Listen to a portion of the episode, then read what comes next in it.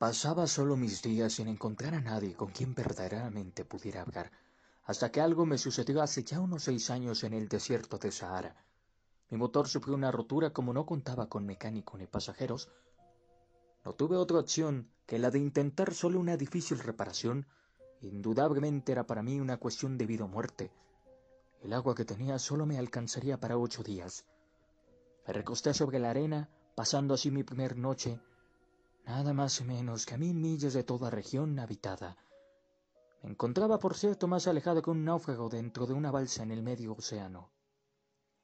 Inexplicable fue mi sorpresa cuando al despuntar el día una extraña vocecita me decía casi suplicante. Por favor, dibújame un cordero. Ah, dibújame un cordero. Como atravesado por un rayo de un salto me puse de pie Reflejé mis ojos y observé una severa atención. Me encontré frente a un increíble hombrecito que me examinaba gravemente. Ese es el retrato más acertado que tiempo más tarde logré hacer de él.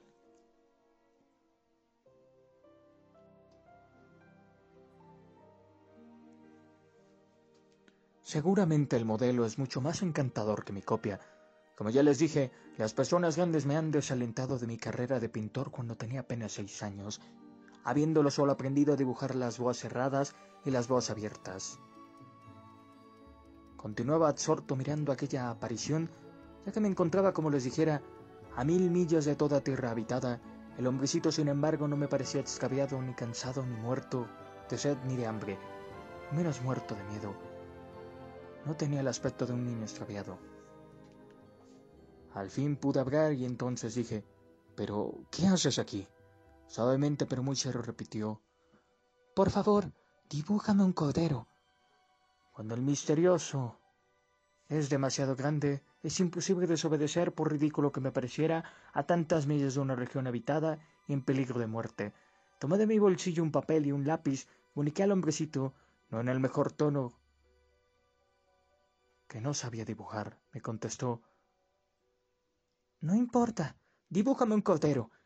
Nunca en mi vida había dibujado un cordero, de manera que decidí hacer uno de los únicos dibujos que me sentía capaz de realizar, el de la boa cerrada. Incalculable mi sorpresa cuando oí al hombrecito responder No, no, no quiero un elefante dentro de una boa. Las boas son sumamente peligrosas y un elefante muy embarazoso. En mi casa todo es pequeño. Lo que necesito es un cordero. Por favor, dibújamelo. Entonces dibujé el hombrecito miró con atención y luego dijo, No lo quiero. Este cordero está muy enfermo. Debes hacer otro. Mientras dibujaba, mi amigo sonreía amablemente, pero con cierta soberbia. ¿Ves? No es un cordero, más bien es un carnero. Tiene cuernos. Hice nuevamente el dibujo, pero fue rechazado como los anteriores. Este es muy viejito. Quiero un cordero que viva muchos años. Ya algo impaciente, apurado por desmontar mi motor, carabateé por último este dibujo, le dije, Esta es una caja. El cordero que quieres está adentro.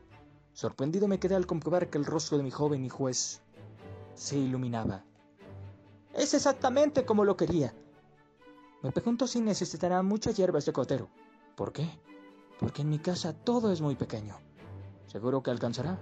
¿Verdad te he regalado un cordero bien pequeño?